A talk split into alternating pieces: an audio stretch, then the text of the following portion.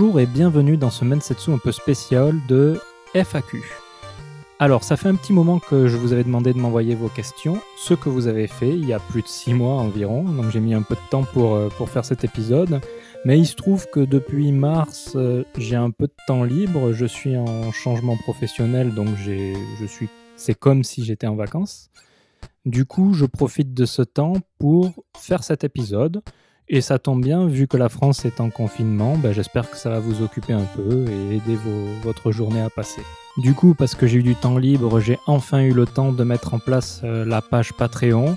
Elle avait été demandée euh, par plusieurs followers. Euh, on m'a demandé aussi du Tipeee, mais bon, bon c'est déjà bien que j'ai fait Patreon et peut-être que je ferai Tipeee plus tard, mais pour le moment, c'est pas l'ordre du jour. Donc, Évidemment, c'est une page juste pour soutenir euh, Mensetsu et si jamais vous avez envie de montrer votre appréciation au podcast et pour le travail que je fais, ben vous pouvez faire un petit don.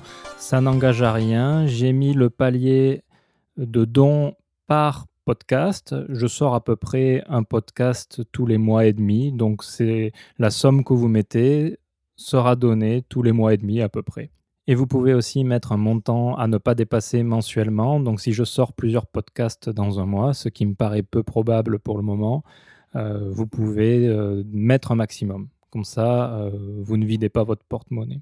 Évidemment, pour Mensetsu, rien ne change. Hein. la formule reste gratuite et je ne veux pas de contenu spécial patron.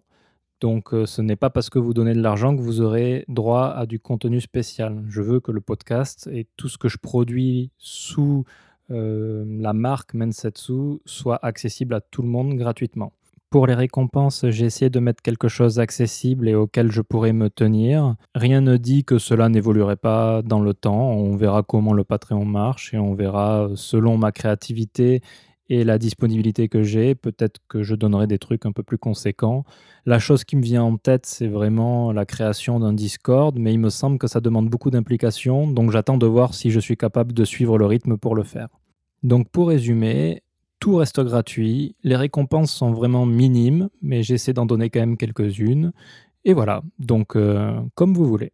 On va donc pouvoir passer au début de cette émission FAQ. D'abord, je voulais faire un petit topo sur la situation actuelle. Je reprends le travail le 6 avril et ça va être un travail qui va être assez chronophage, du moins au début. Donc je ne sais pas du tout quel rythme je pourrais tenir, mais j'ai toujours la volonté de faire un, podcast euh, mensuel en général, on a vu l'année dernière, euh, c'était surtout tous les un mois et demi. Mais en tout cas, Mensetsu continue. Hein, je ne compte pas l'arrêter. Et j'ai encore plein d'interviews à faire, plein d'invités intéressants.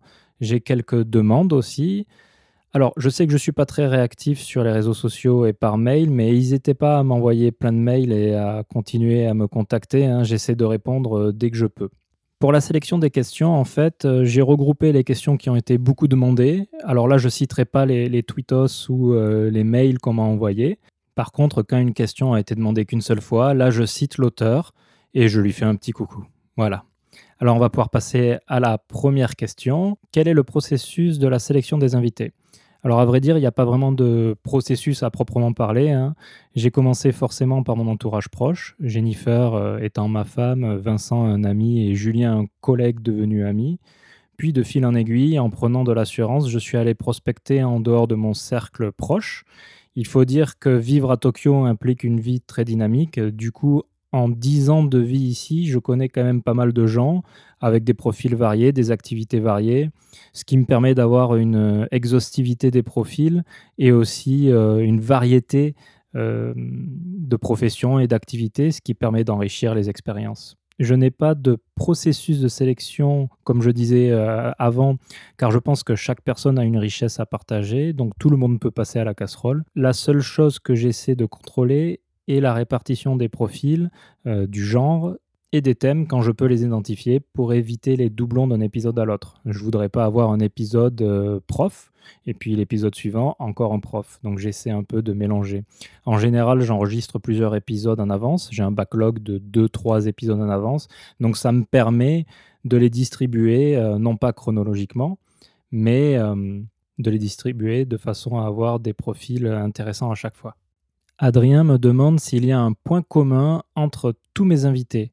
Alors merci à toi Adrien pour euh, ton écoute. J'espère que Mensetsu te plaît toujours autant parce que tu m'as écrit ce mail il y a au moins six mois. Euh, tiens-moi au courant d'ailleurs si tu tentes l'aventure nippone, hein, vu que tu, en parles dans ton mail.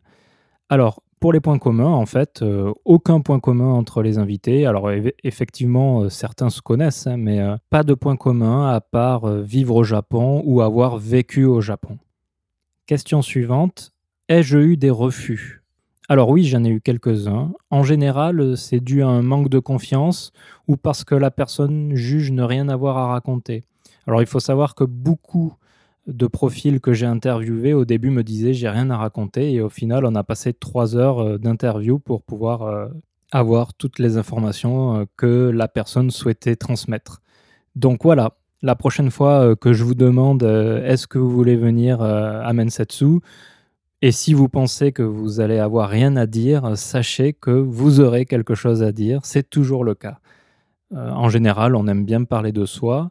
C'est pas forcément un exercice facile, mais au final, c'est toujours intéressant de le faire. Beaucoup de personnes sont ressorties de l'interview en me disant que c'était un exercice assez intéressant à faire et une sorte d'introspection, d'essayer de se rappeler de ce qui s'est passé il y a 5 ans, 6 ans, et euh, des sentiments et des émotions que ça leur avait apporté. Donc euh, moi, ça me fait toujours plaisir quand on me dit ça et euh, je suis très content de permettre aux gens de parler un peu d'eux. On me demande ensuite si il y avait une personne que j'aurais vraiment eu envie d'interviewer et que j'ai pas pu avoir. Alors là, spontanément, c'est Jordi Mew. Je sais pas si son nom le prononce comme ça, Mew, un photographe qui est aussi un, pote qui se sent pas de le faire pour peut-être les mêmes raisons. Il pense qu'il n'aura pas grand-chose à dire, mais je suis persuadé qu'il aurait plein de choses à raconter, ne serait-ce que par son travail photographique. Euh, Totoro Time, euh, et bon, vous tapez son nom sur Google et vous tomberez rapidement sur, sur son travail, notamment sur son livre qui parle de Haikyo, le Haikyo étant au Japon le fait de visiter des endroits abandonnés. Il y, a, quelques endroits qui sont très abandonnés. Le plus connu était le parc d'attractions de Nara qui a été détruit, il me semble. Maintenant, euh, on ne peut plus le voir. Euh, il a fait des photos magnifiques et je vous invite euh, à aller les voir. Alors, la question suivante, c'est quel est le processus de création? Alors, c'est très simple. Hein je contacte une personne, on fixe un rendez-vous. C'est peut-être le plus dur de réussir à trouver un, moment commun pour se réunir et réussir à, se voir. Sachant qu'en plus Tokyo est assez grande, donc en fonction de là où je travaille, là où la personne travaille ou vit, euh, des fois c'est pas très facile euh, le soir, parce que vu que je travaille pendant la journée, les rendez-vous en général c'est que le soir. Le week-end étant dédié à ma fille, c'est assez compliqué depuis que j'ai ma fille, justement, de, trouver le temps de rencontrer les gens et de les enregistrer, et puis de trouver euh, le temps euh, de monter euh, un épisode. Parce qu'en général, donc, je rencontre la personne pour 3 heures à peu près, 2 heures, 3 heures. Ça me fait 2 heures à 2 heures et demie de rush. Et il faut savoir qu'il faut à peu près 4 fois ce temps-là, donc 4 fois 2 heures, 8 heures à peu près, pour le montage. Donc vous comprenez maintenant pourquoi depuis, euh, bah, depuis un an, depuis que j'ai eu ma fille, on est passé d'un épisode mensuel à un épisode euh, mensuel et demi. J'essaie de garder le rythme, mais c'est pas évident tous les jours. Alors une fois que l'épisode est monté, je l'envoie à l'invité. Là aussi, en fonction des invités, ça peut durer plus ou moins de temps, donc il faut que j'arrive à prévoir euh, le temps que l'invité va mettre pour réécouter l'épisode et me donner sa validation. Parce que évidemment, je ne diffuse pas un épisode euh, sans validation. On ne sait jamais. L'invité a peut-être dit des choses qu'au final il n'assume pas. Il va me demander d'enlever des choses. Il va me demander de changer quelques, passages. Euh, jusqu'à présent, ça m'est arrivé qu'une seule fois. Donc je suis assez content. Mais dans le doute, je préfère toujours demander la validation. Et puis une fois que c'est validé, il me reste à créer euh, le post sur WordPress, euh, relier l'épisode que j'héberge sous euh, Blueberry. Et puis voilà, on est parti. Après, je poste. Et puis reste au final le plus difficile, la partie marketing, c'est-à-dire utiliser Twitter et d'autres supports pour faire la promotion de l'épisode. Et c'est là où j'exècre le plus. On me demande ensuite où se passent les enregistrements. Alors comme je l'ai dit avant, ça dépend vraiment des gens, de leur lieu de vie, de leur lieu de travail. En général, Shinjuku étant assez central, j'essaie de donner rendez-vous là-bas. Moi, j'habite euh, assez loin du centre, donc c'est compliqué pour faire venir les gens chez moi. Les cafés, Même les izakaya avec les j'ai, en général, c'est possible. hein. Il suffit de faire attention un peu au bruit, mais après, euh, au montage, j'arrive à le diminuer un peu et c'est jamais gênant. Il me semble qu'il n'y a eu aucun épisode où le bruit ambiant était gênant. Mais j'essaie de privilégier un coworking space à Shinjuku. euh, si c'est possible, je fais venir les gens là-bas. Voilà. Mais au final, il n'y a pas vraiment de lieu. On fait euh, là où on peut et là où ça arrange tout le monde. Alors, une question à laquelle il est compliqué de répondre. Ai-je envie de faire évoluer Mensetsu? Alors oui. Oui, effectivement, Mensetsu, c'est un peu toujours le même schéma. Oui, clairement, j'ai envie de le faire évoluer. Mais pour ça, il me faut du temps pour me poser et y réfléchir, et puis il faut du temps pour exécuter ensuite. Et c'est vraiment pas évident pour le moment, et vu comment ma vie va changer avec mon nouveau métier, je pense que ça sera encore moins évident. Donc pour le moment, je réfléchis, je structure, et on va voir si euh, je peux implémenter quelque chose euh, dans les mois à venir. En termes de pistes de réflexion, il me faudrait peut-être des questions inédites euh, et intéressantes qui surprennent les, invités, je sais pas, il faudrait que je vienne avec ces questions-là. Mais il faut savoir que chaque interview est déjà une improvisation parce que je veux surtout pas préparer les interviews, je veux que ça soit naturel, je veux que ça soit une discussion. Et qui dit improvisation dit que chaque invité est différent. Alors j'essaie de garder une structure identique pour chaque épisode. En général, première partie, on parle de l'invité. Deuxième partie, on parle de sa relation avec le Japon. Vous voyez, c'est quand même très, euh, euh, très général comme, comme structure. Mais vous verrez depuis peu, surtout avec euh, les deux prochains épisodes, j'essaie d'être plus flexible dans, dans cette organisation et de moins m'attacher à ces deux parties pour essayer de donner plus de liberté euh, à l'interviewé, pour qu'il puisse s'exprimer un peu plus et aller plus dans ses retranchements.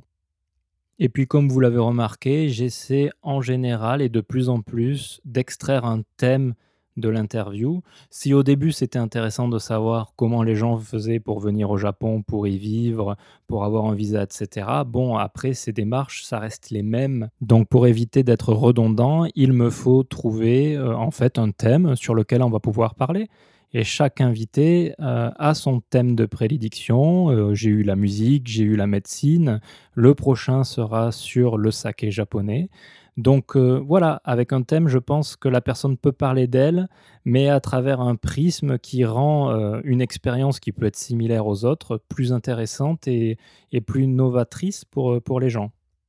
Alors la question suivante nous vient de Yao de Twitter, un fan de la première heure, que je remercie d'ailleurs hein, d'écouter Mensetsu depuis le début. Il me demande si je compte élargir Mensetsu avec des invités anglophones ou japonais. Alors c'est une question que je me suis beaucoup posée, surtout pour euh, l'anglophone, parce que je connais pas mal d'invités euh, parlant anglais qui pourraient apporter beaucoup de choses avec leur expérience. Euh, J'aimerais qu'ils nous racontent tout cela, mais comme tu le précises dans ton mail, le travail de traduction serait énorme. À part si je deviens euh, podcasteur de profession, ce qui me paraît peu probable, euh, je ne peux pas me permettre de passer tout ce temps à traduire. Euh, Et comme tu le dis en rigolant, j'espère bien que mon public est bilingue euh, anglais, mais ma proposition de base reste en français. Et pour garder une cohérence, il faudrait donc que je traduise tout de même. Peut-être un épisode hors série entièrement en anglais. Dans ce cas-là, oui, je pourrais me le permettre. Pourquoi pas, un jour. Je vais voir ça. Euh, mais dans ce cas, vous allez découvrir mon atroce accent anglais. Euh, bon, ça me gêne un peu, mais si l'invité est intéressant, euh, je, le ferai. La question suivante, on me demande quel est mon épisode préféré, celui dont je suis le plus fier, et quel est mon épisode dont je suis le moins fier? Alors c'est une question difficile hein, parce qu'on parle d'expérience personnelle et je ne suis pas là pour les juger. Euh, je peux cependant donner une réponse en pointant du doigt mes capacités à moi de réaction et d'approfondissement par rapport à l'invité. Alors mes, mes- mes capacités euh, d'improvisation, je vais dire.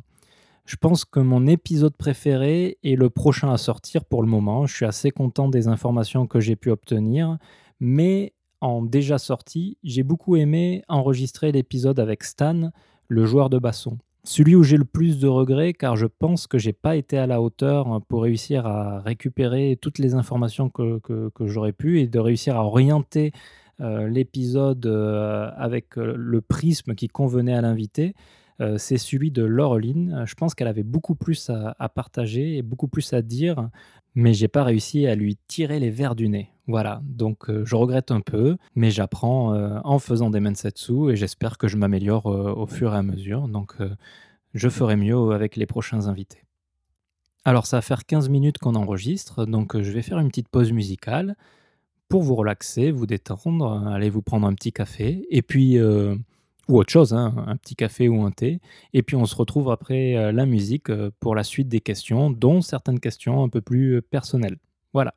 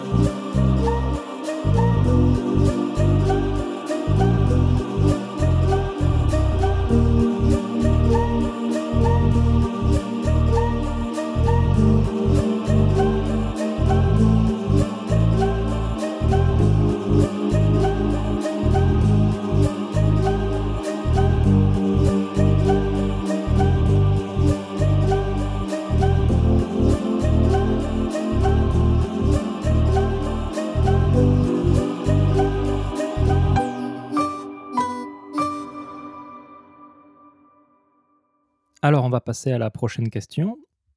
On me demande quel est mon plat nippon préféré?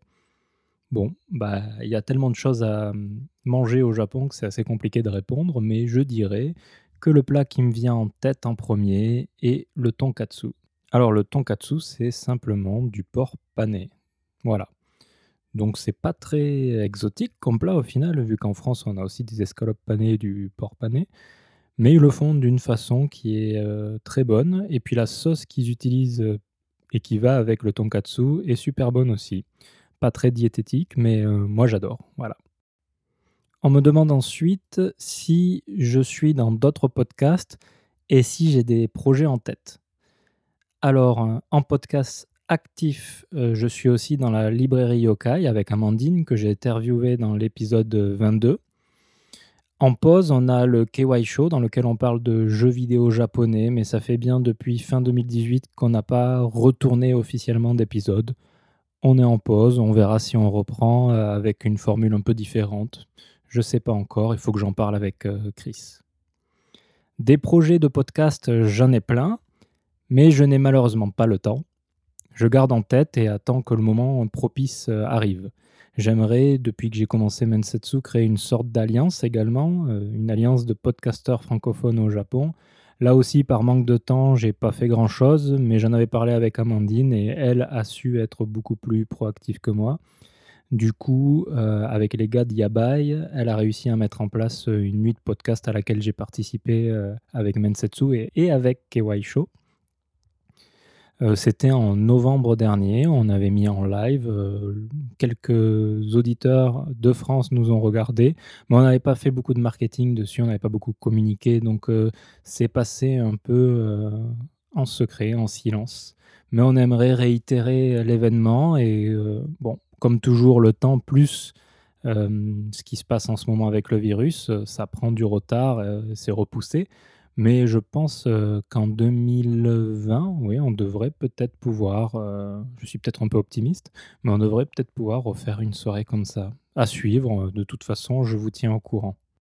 Mon jeu vidéo préféré. Alors ceux qui écoutent la librairie Yokai savent que je cite souvent les productions de From Software et c'est pas pour rien vu que leurs productions depuis quelques années vont directement dans mon top 10, top 5, top 3 euh, le premier étant Bloodborne, pour moi c'est un masterpiece. Hein. Bloodborne, euh, il faut le faire, c'est un jeu fantastique, limite un jeu d'auteur. Il y a une vraie vision que Miyazaki essaie euh, d'insuffler à, son œuvre et il essaie de partager avec nous un peu sa conception de la vie du jeu vidéo. C'est vraiment un jeu fabuleux, je vous le recommande.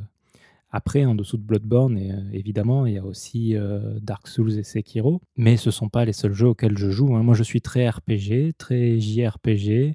J'ai beaucoup aimé Disco Elysium, qui est un jeu fantastique et terriblement bien écrit. Hum, ça, c'était l'année dernière.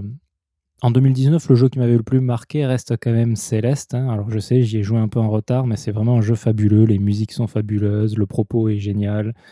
Euh, le gameplay euh, est solide, vraiment agréable à jouer, avec beaucoup de challenges, donc euh, je le recommande également. En ce moment, je joue à Nioh 2, où je récolte un maximum d'infos sur les yokai. Et j'ai commencé aussi Yakuza 7. Alors, je ne suis pas très Yakuza en général, mais là, comme il a un système de JRPG, bah, c'est beaucoup plus proche de ce que je recherche. Et j'aime beaucoup, en fait, jouer un RPG dans un environnement contemporain japonais. Ça se passe à Yokohama euh, et avec euh, une distorsion des codes de l'heroic fantasy, mais dans le monde nippon de Yakuza. Par exemple, le magicien, pour faire du feu, va souffler avec de l'alcool et un briquet, va souffler une flamme. et d'ailleurs, la classe du magicien se dit homeless, donc le SDF. Qu'est-ce qu'il y a encore comme truc marrant? Ouais, par exemple, pour changer euh, de classe, bah, il faut aller à la NPE. Je trouve ça rigolo. Euh, c'est assez rafraîchissant comme, euh, comme humour. Et bon, moi, je vais continuer à le faire.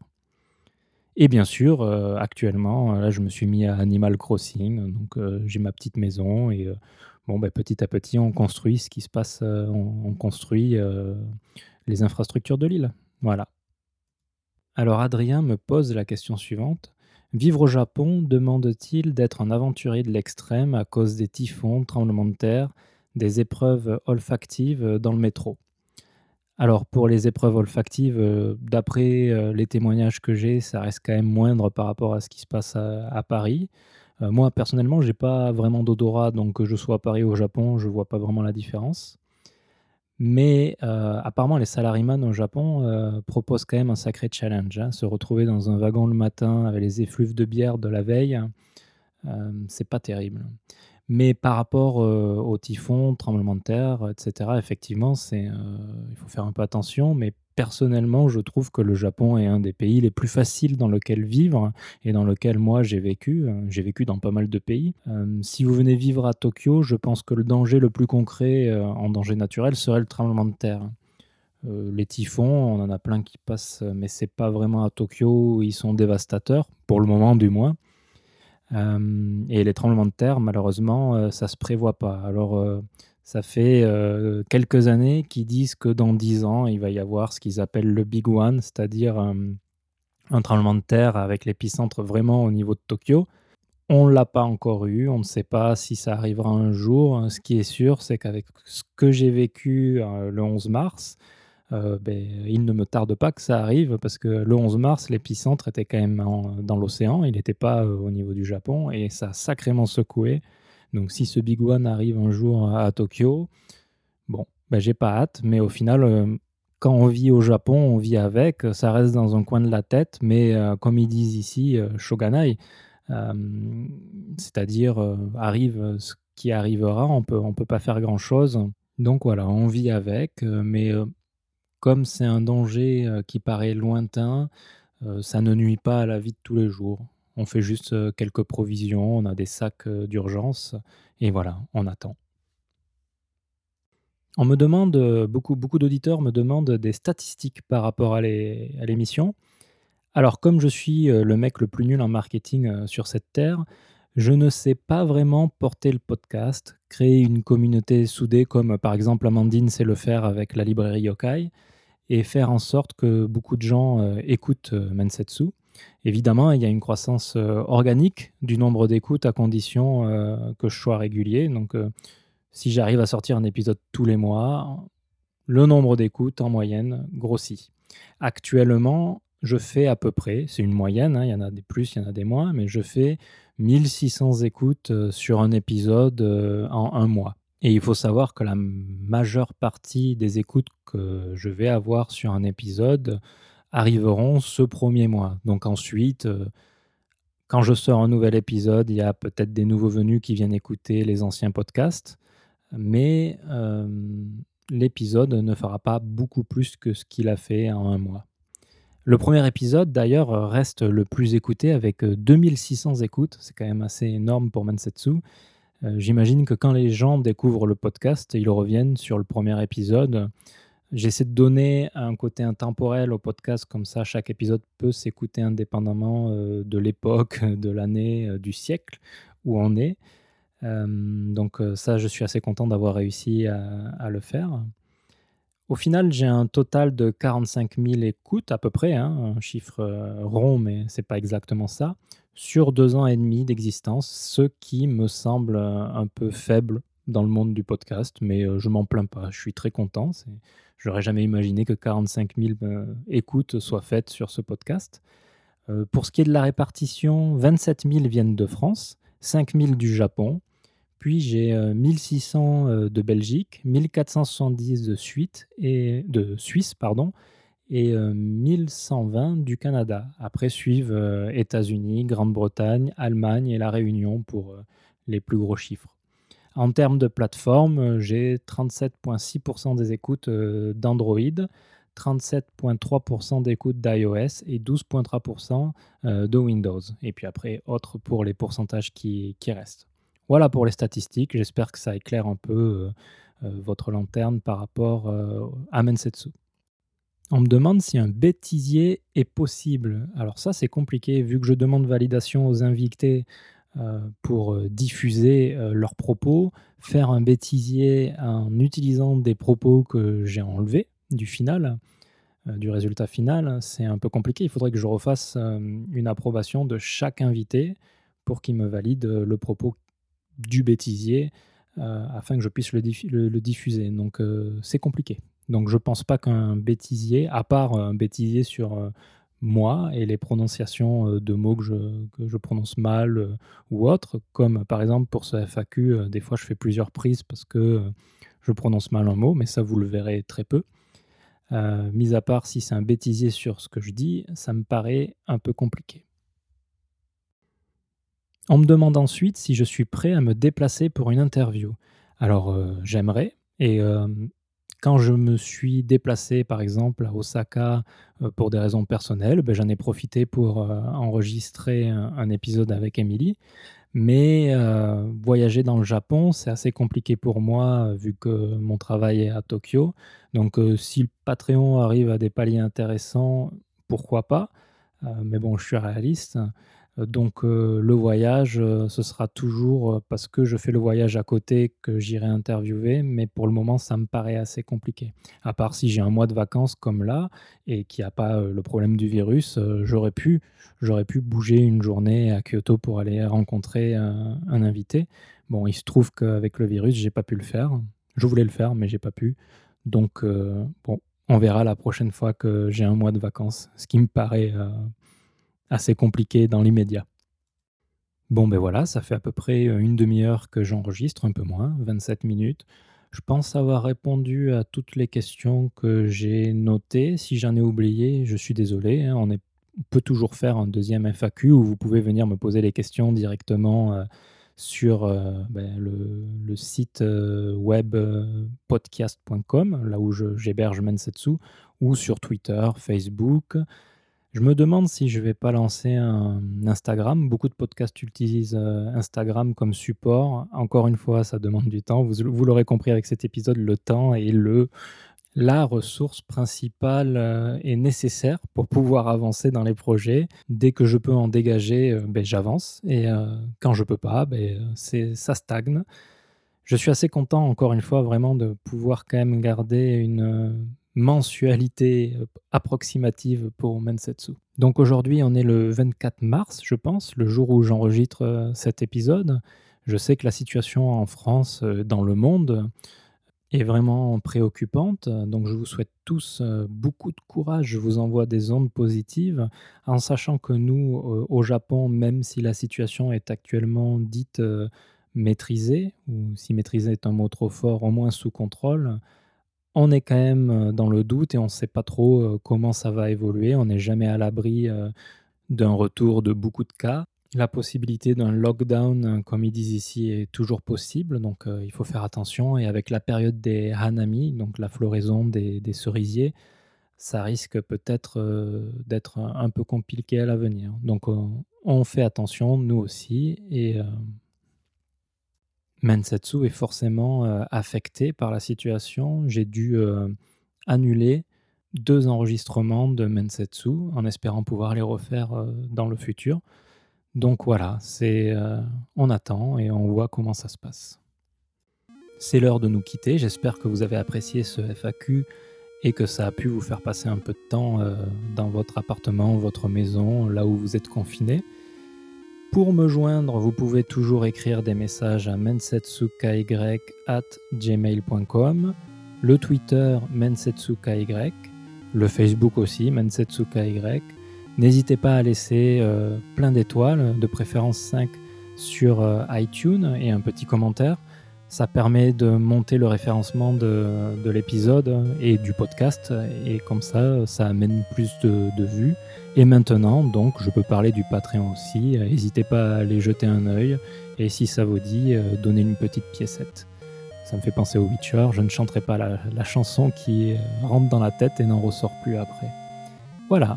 Donc je vous souhaite euh, une bonne fin de journée ou un bon début de journée en fonction du moment où vous écoutez l'épisode et je vous dis euh, au prochain épisode qui devrait sortir d'ici euh, deux semaines. Voilà. Bonne journée, au revoir.